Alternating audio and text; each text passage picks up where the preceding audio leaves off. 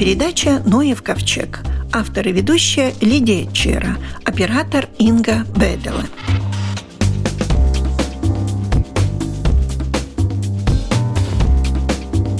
Совсем недавно закончились дни наблюдения за птиц европейского масштаба.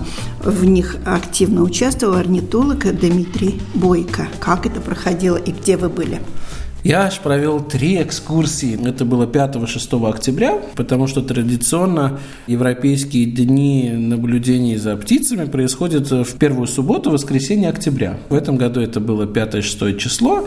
И 5 числа три экскурсии я проводил в Кемерском национальном парке две экскурсии на больших автобусах и одна экскурсия, кто хотел присоединиться на своей машине. Приезжали люди, и мы смотрели, как гуси, журавли поздно вечером, даже уже, можно сказать, в потемках, летят с полей, где они кормятся на Кемерское болото. И вот Дундуру плява, с поля такие красивые, и мы там стояли, темнело. На и... вышке, да? Да, на вышке, и ждали, когда вот эти птицы полетят. И не только ждали, те, кто приехал, могли и вопросы задавать. Некоторые были активисты очень активными.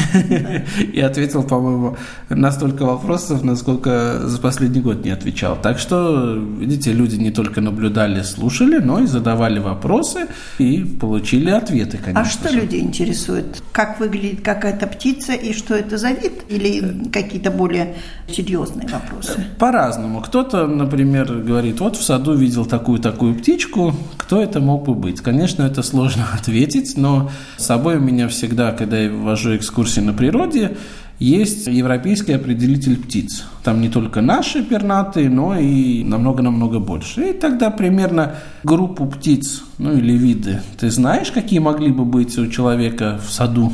Угу. Даешь, и он листает и говорит, да, да, вот, вот этот, это, вот это, да. показывает, скажем, на зарянку или на крапивник или еще на какую-то птичку. А две экскурсии днем на большом автобусе мы ездили на Канерское озеро, там сейчас три вышки за наблюдением да. за птицами.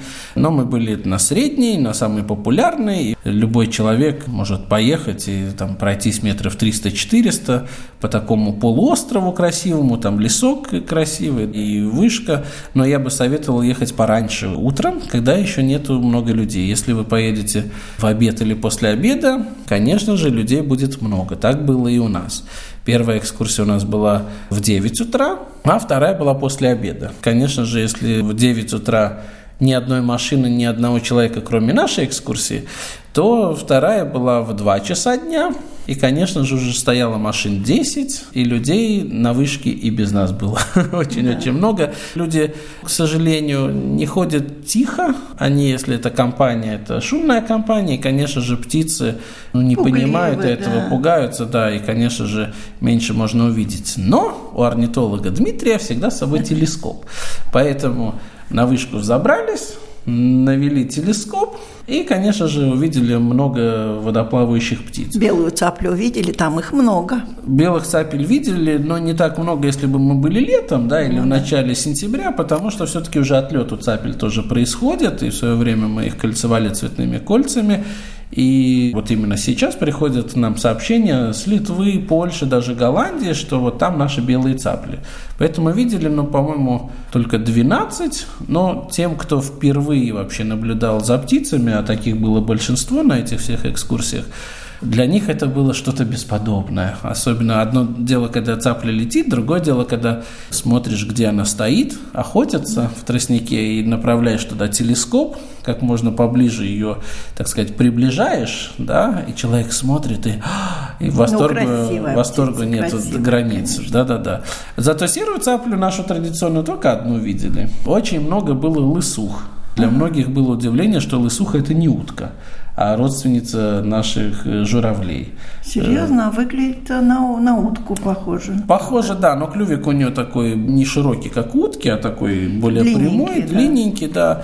Конечно же, она плавает, но если бы она вышла на берег, то мы бы увидели, что между пальцев нету перепонки, как вот у как. уток, у чаек, у гусей, лебедей, а пальцы такие расширенные. Кого еще увидели? Конечно же, хохлатую чернить. Довольно много было, несколько десятков.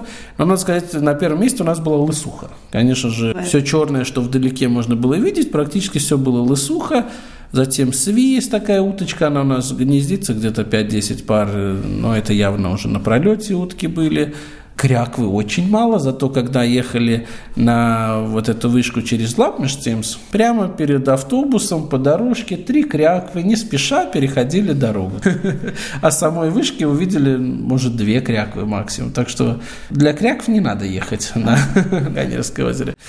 И, наверное, самый такой вид, который тоже всех удивил, кроме меня, потому что я его уже с той же вышки наблюдал где-то две недели назад, и сам отдельно когда ездил, это красноносый нырок. Такая интересная утка. Цвет какой? Цвет серенький, сейчас они все серенькие, но почему красноносый? Потому что у самца ярко-ярко красный клюв. И, конечно же, весной он более красивый, у него такая рыжая голова и красный-красный клюв, но сейчас он сам серенький, не надо ему уже самочку искать, все прошло, надо весну ждать, но клюв так остался красным. И очень много молодых птиц. То есть они серые, клюв темный, но там на много что другое надо обращать внимание, смотреть. И было семь особей у нас. Скорее всего, этот вид отгнездился на озере Канерис, потому что каждую весну вот с этой же вышки наблюдают самок и самцов. Но осенью, по-моему, это лишь второй раз, когда видели выводок. Так что нам посчастливилось, потому что это более южный и восточный вид. И в Латвии, я так посмотрел, за несколько лет наблюдали еще на прудах Сатыни весной. Это недалеко от Салдуса в Нагли. Это недалеко от Резекне, Мадоны, у Лубанского озера. И практически каждую весну наблюдает вот этот вид на Канирском озере. Но нет доказательств, что птенцы. Так что это, вероятно, птенцы местные. Ну, как птенцы, они уже большие, летают. И что интересно, и в первый раз их видел в одной и той же точке, и сейчас, вот прошло там несколько недель, опять в том же месте. Это было, конечно, очень увлекательное мероприятие, и надеюсь, что многие наши радиослушатели не упустят возможности в следующем году, например, побывать на таких днях.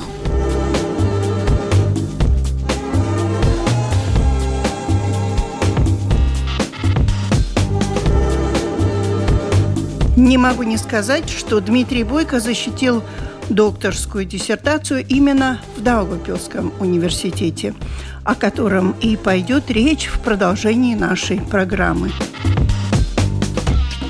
Ведущий исследователь Даугавпилского университета Михаил Пупинч и ваша часть проектов в научном центре «Илгас». «Илгас» – это замечательное место – я очень благодарен своим коллегам. Я же тоже сотрудник Даугавпилского университета. Очень благодарен своим коллегам, потому что это место близко всем биологам, кто здесь учился. То есть мы все там проходили практику, впервые знакомились с тем, кто живет в лесу, что там растет, ходили километры искусственными комарами. Это просто великолепное место. И, надо сказать, оно совершенно уникальное. Там есть ряд животных, которые не живут больше в Латвии нигде. Это очень уникальное место. Поэтому Хочу сказать, что как сотрудник еще университета, естественно, я реализую ряд проектов, связанных с ИЛГАС. Но как и герпетолог, как вы уже, наверное, помните, то есть мои проекты связаны все с герпетологией. Проекты эти некоторые идут через Зоодарс, некоторые идут через университет, но через университет больше. Из таких больших проектов хочу вспомнить, что в ИЛГАС реализован проект LIFE, он в целом принес Латвии 740 тысяч евро. В Илгас реализовано это было выкапывание прудов для редких жерлянок, выкапывание их, улучшение для черепах и потом вселение туда черепах, восстановление популяции. Кроме этого, там же в Илгас были выкопаны пруды и программой LIFE в 2004 году проект назывался LIFE Бомбина. Это была Германия, Дания, Швеция и так далее, балтийские страны. В том числе была и Латвия. Тогда именно в Илгас были восстановлены пруды для жерлянок, которых в тот момент в Латвии было 20 штук всего на всю Латвию. Жерлянки – это кто? Маленькие такие краснобрюхие лягушечки, которые вот так поют. У-у-у. Вот такие замечательные животные. Кроме этого, мы туда выпустили 42 болотных черепахи, которые благополучно живут, и в этом году мы нашли впервые их яйца. То есть они стали размножаться. И в этом году там реализуется еще один проект, уже Латвия Свида Сайсельбес фонда, который его финансирует. Это по восстановлению и выкопке, улучшению прудов для земноводных и для черепах. Просто вы знаете, что потепление климата происходит, все зарастает гораздо быстрее, высыхает, воды становится меньше. Чтобы сохранить популяцию, а там есть большие тритоны, ну я про свои говорю, черепахи теперь есть, жерлянки, чесночницы там живут. Чтобы всех их сохранить, был реализован проект, по которому выкапываются, вот улучшаются старые пруды. Сейчас нам выкопано 10 прудов, я надеюсь, вы их там увидите. Это довольно много, да, особенно конечно. на охраняемой территории. Причем некоторые из них выкопаны так, что они как бы вот находятся в комплексе прудов. Один улучшает другой. Вот они все в этом комплексе, создавая такие кластеры прудов, а это сразу повышает выживаемость животных. Поэтому нашим черепахам и жерлянкам, тритонам будет где жить и радовать всех биологов и не биологов тем, что там сохраняется совершенно уникальная герпетофауна. А потом там окажется один ротан, размножится там и есть ротан, Там есть ротан, и он уже жрал всех жерлянок в круглом пруду. И тогда приезжали эксперты Кари Фок из Дании, приезжал Хауке Дрю из Шлезвиг-Хольштайн из Германии, приезжала еще масса другого народа, и вот мы все ходили вокруг и думали, как с ротаном бороться. И Кари предложил метод, может быть, он даже был зачинатель этого метода, Кари, позитивный такой парень, датчанин, копать плохие пруды. Вот там вокруг выкопаны хорошие пруды и плохие. В хороших прудах вода есть все время, но если туда попадает ротан, все, он там остается, всех выедает.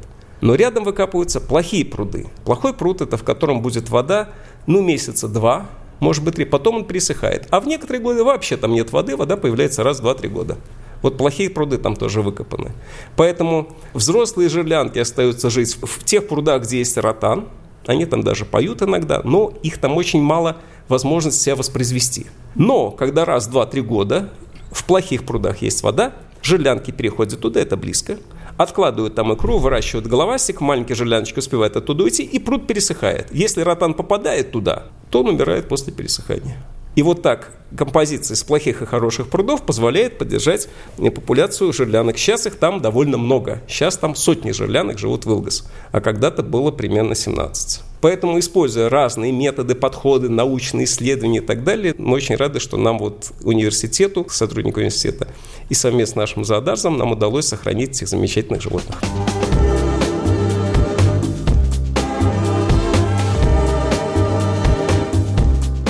Теперь Вилгас вместе с проректором по науке Даугавпилского университета Арвидом Борщевским. Репортаж вашему вниманию. Я в Илгас вообще с 1984 года каждый год приезжаю. Начал как студент первого курса, и вот как ректор реновировал это здание в свое время за счет, конечно, проектов европейских. И сейчас я сюда с большой такой вот радостью всегда приезжаю, потому что тут наш находится центр изучения жуков.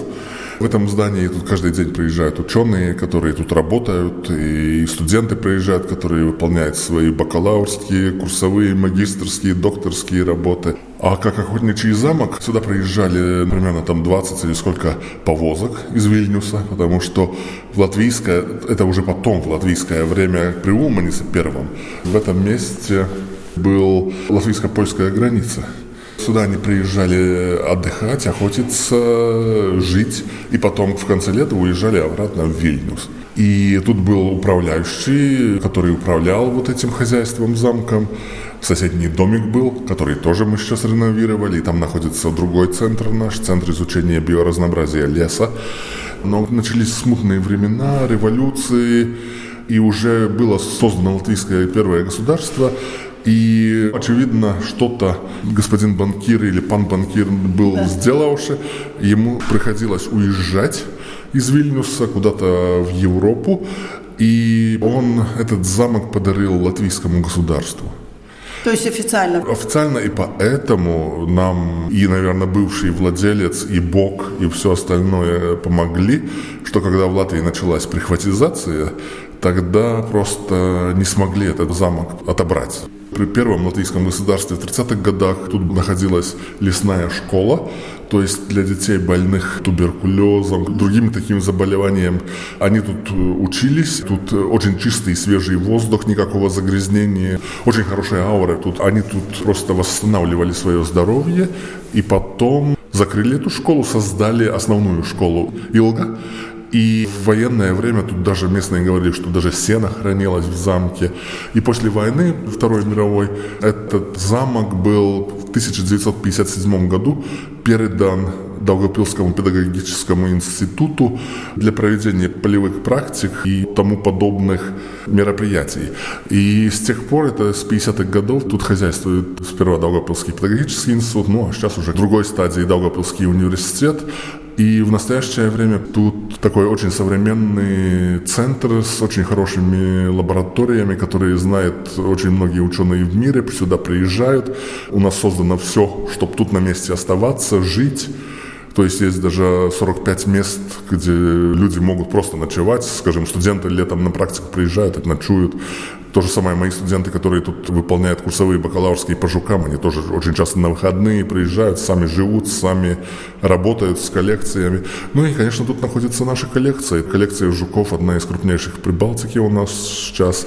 Очень медленно, конечно, эти работы создания коллекции идут, потому что материала очень много, людей не хватает, кто их обрабатывает, кто их определяет, но все равно коллекция создается, и я очень рад этому. Раньше исторически здесь разве всегда проходили границы, как сейчас? Да, в 30-е годы до войны тут была латвийско-польская граница. Потом, а российской не было? Российской тут не было, потому что западные районы Беларуси присоединили к Белорусской ССР, это уже позже. И тут всегда была граница, только в советское время, естественно, мы эту границу не видели. Белорусы ходили в Илгас, тут был магазин э, покупать да. местные товары, наши ходили в соседнее село Кривоселье. Там. А сейчас, естественно, это приграничная зона, чтобы сюда приехать, нужно специальные разрешения. Но это не проблема, то есть, скажем, если ученые едут, всегда да, это оформляется. Всегда можно найти да, и да, поехать да. дальше. Но хотелось бы коллекцию увидеть. Посмотрим. Вот это какой-то аппарат такой интересный уже. Конечно, тут Велгас у нас супер э, современный э, лаборатории, в том числе и с очень уникальным оборудованием. Этот аппарат, вот в это помещение, где мы зашли, этот аппарат еще официально не открыт. Это мы первые, да? Ну, не совсем первые, но официально еще он не открыт. У нас будет отдельная презентация. Это, конечно, уникальнейшее оборудование, что удалось нам тоже по проектам с европейского финансирования закупить. Это такой микротомограф фирмы Zeiss, который X-Radio Verse, который вообще может уникальнейшие вообще вещи делать не только по насекомым, как мы, вот тут центр изучения насекомых, но даже любую деталь он может э, увеличить увел... или очистить. Э, то есть он может, по сути, все как рентген сканировать, смотреть там структуру от атомов, кончая большим жуком.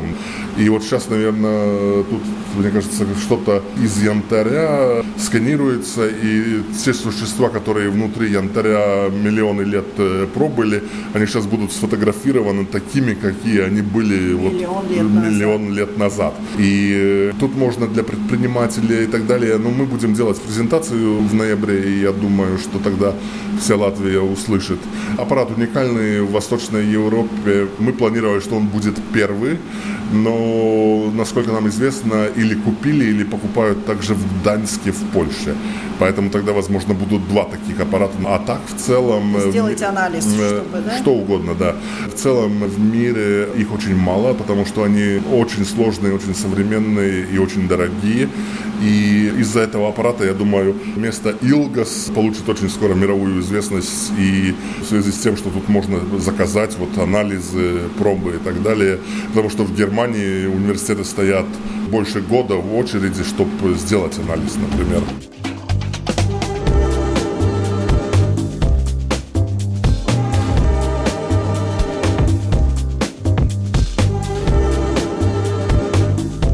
Просто открыть дверь сразу нельзя. Вы нажали что-то. Это хитрая система. Наши коллекции тоже сделаны так. Это вообще наша разработка, которую сделали строители по нашим эскизам и так далее. Когда заходишь в музей любой, чем воняет?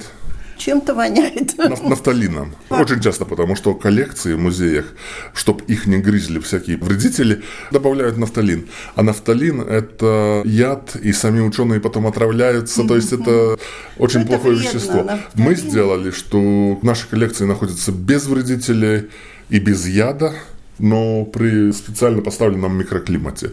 То есть в настоящее время вот показывает, что внутри 8 градусов тепла всего лишь, а температура ниже 10 градусов ни один вредитель не активен. То есть если он даже там есть, он спит, пока он умрет от голода. Сейчас можем зайти. Ну, мы одеты, мы не боимся 8 градусов. Прохладненько. Тут наши вот коллекции, то есть они вот в таких полках. О, сейчас вы покрутите Мы покрутим что-то. немножко, да, отодвинем, чтобы больше места было. Да, редко, когда я жалею, что я не работаю на телевидении, но здесь есть что видеть.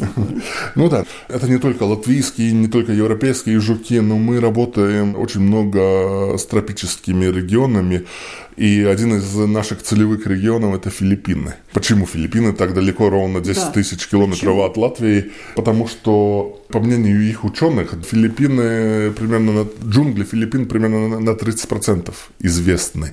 А процентов 70 еще можно открывать, описывать, описывать, описывать. То есть в тропические вот эти леса, джунгли, там уникум, биоразнообразие, но они гибнут, то есть их вырубают. Там очень много проблем, там каждый день, наверное, сотни видов погибает, что мы не узнаем. Поэтому надо очень активно там работать, исследовать. И вот мы работаем третий год подряд, сами едем тоже туда, в экспедиции. Слава богу, нам удается пока еще привлечь тоже финансирование и слетать туда, потому что это 10 тысяч километров, это иногда более суток в самолетах получается. И там мы нашли партнерский университет, в котором работала очень молодая, активная тоже девушка, которая только что защитила докторскую степень и тоже по жукам. И мы столь тесно стали с ними сотрудничать, что ректор их университета, это университет Минданао, он приехал сам сюда, посмотрел наш центр, как мы изучаем жуков, вернулся обратно и дал этой молодой э, девушке с коллегами, такая маленькая группа у них, целое помещение, делать такой же самый центр. И вот они создали там тоже центр изучения жуков. У нас такое есть, и мы каждый год обмениваемся. Мы едем туда, они к нам приезжают, работают с нашими коллекциями, потому что тоже очень много материала из Филиппин, которые неопределенные, которые надо определять и так далее. И мы едем туда, в джунгли, собираем материал, это настолько интересно. И самое главное, что тут в Даугавпилском университете я всегда с собой беру хотя бы парочку студентов, а для них это такой жизненный опыт э, Да. побывать в международных экспедициях где-то за 10 тысяч километров. Это и опыт, и приключения. И, и опыт, и приключения, например, в прошлом году мы сейчас вот были в экспедиции, и нас везли, запланировано было на один самый высокий вулкан, гора, вулкан Филиппин, называется гора Апо. И э, там самые нетронутые джунгли еще пока, потому что очень крутые склоны, там их не могут просто вырубить так. И э, мы там были, и чтобы пойти в эти леса, подняться, нам приходилось проходить местные ритуалы у местных племен, чтобы местные бога благословили нас, нам при- пришлось проходить ритуал, там жертвовали петуха. Это тоже... э, Вот оно приключение. Э, Да, но, но, Опыт но- но- опыт, а с другой стороны, какая-то этнография, которую мы тоже видим. Потому что они это все делают в национальных костюмах и так далее. С песнями, И- с криками. Да, и, конечно, это событие для всей деревни, вот этого местного племени, которые там все собираются вместе тогда. И это, это реальные приключения. И вот э, наши вот жукисты-студенты постоянно, то есть в каждой экспедиции есть студенты, которые тоже едут туда. И вот у нас целый ряд тем в Даугавпилсе сейчас идет просто по- связанные с Филиппинами. Какая-то группа в Филиппинах, они изучают, описывают новые виды студенты даже. На самом деле биология это очень интересно, и если человек толковый, мы стараемся через проекты привлечь деньги, его оставлять тут у нас, работать и так далее. Безграничные. просто людей как бы много, но с другой стороны людей, которые могут что-то делать, очень-очень мало. И готовы И пожертвовать готовы, этому готовы, жизнь, да, в которые, принципе. ну, в принципе, да, потому что там тоже те же самые Филиппины, где мы ездим, остров Минданао до сих пор считается, что он в военном положении, потому что Филиппины – это выраженно католическая страна, я бы сказал, даже в некоторых моментах фанатически католическая, то есть там, вы знаете, по телевизору очень часто люди прибивают себя к кресту, повторяя как бы то, что Иисус произошло в свое время с ним. Но с другой стороны, как раз остров Минданао, он ближе к Индонезии, и там какая-то часть есть мусульман. Филиппинцы с мусульманами живут достаточно дружно, но, как всегда, появляются какие-то представители террористических каких-то групп, которые, к сожалению, немножко портят жизнь, и тогда начинается полиция зачесывает эти джунгли и так далее, вот всякие акции, поэтому Минданао немножко опасный остров в таком смысле. Но нас обычно ведут туда, где знают, что проблем Спокойно. не должно быть. Да. А если где-то более сложное место, то всегда сопровождает военный с автоматом.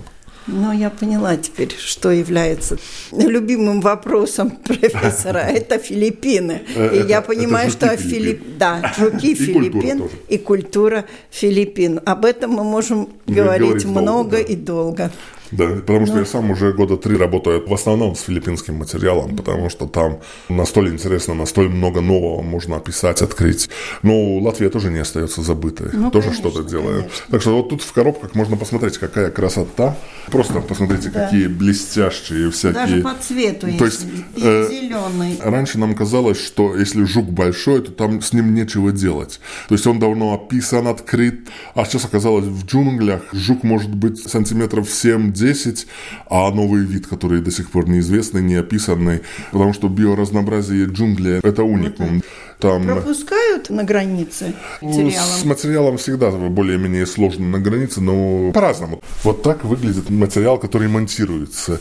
То есть каждого жука откалывается каждая ножка, Потом это все сушится, и вот девушки убегают. Но на самом деле это очень кропотливая работа, и, скажем, мне это самому уже кажется немножко мои руки, немножко да. уже пальцы за... Тонкие. Тонкие, Пальчики, да, то есть это буквально ювелирная работа. Да. И... Ну, да, таким и... образом этот материал монтируется, потом он наклеивается, и потом уже уходит в коллекцию определенную. Да. Вот. В регионе точно из лучших специалистов, палеоэнтомологов, который работает с жуками в янтаре. То есть он да. из янтаря описывает тоже десятки новых видов. И то, что он делает, это очень интересно. Публикуется в очень хороших журналах.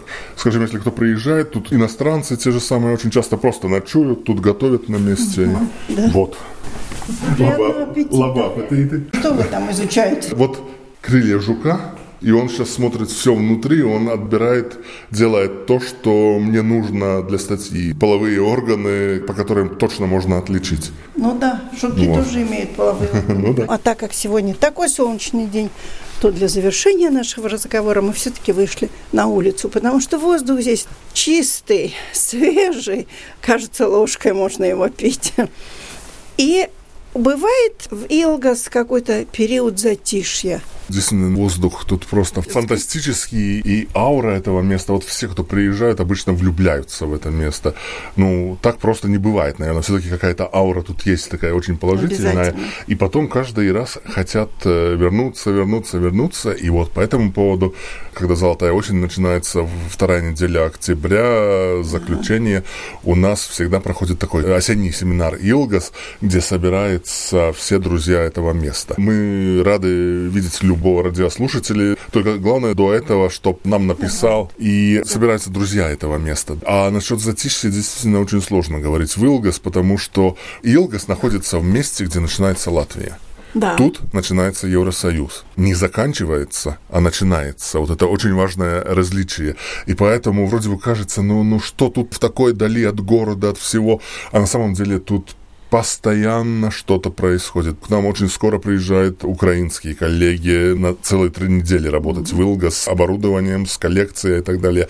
Недавно уехали белорусские коллеги, поляки из Польши, из Германии, из разных-разных стран. Ученые, которые по близким направлениям работают, они приезжают сюда, тут работают, остаются. И, как правило, я всегда их использую в работе со студентами. То есть мы делаем такие ночные семинары, когда, если кто-то есть приехавший, они всегда приходят, что-то расскажут о своих исследованиях, и поэтому вот студентам-биологам Даугавпилского университета просто, я считаю, повезло с этим местом. То есть у них тут тоже своя такая жизнь. И, например, я как проректор днем часто бываю достаточно занят, А вот, чтобы как-то компенсировать то время, что я не могу дать студентам, мы обычно договариваемся насчет какого-то дня, все приезжаем сюда и делаем так называемый ночной семинар. Об этом можно все увидеть на Фейсбуке. И тогда очень интересно, и жизнь студенческая становится интересная. И, мне очень приятно, когда молодежь работает, помогает. Главное, что они занимаются наукой, а не вот черт знает чем. Ну, на этом, наверное, закончим, поставим точку. Поставим, но эта точка временная, потому что я очень надеюсь, что ваши слушатели через какое-то время опять что-то узнают про Илгас, и я думаю, нам будет чего рассказать. Спасибо. Спасибо. У нашего микрофона был проректор по науке Даугавпилского университета Арвид Борщевскис.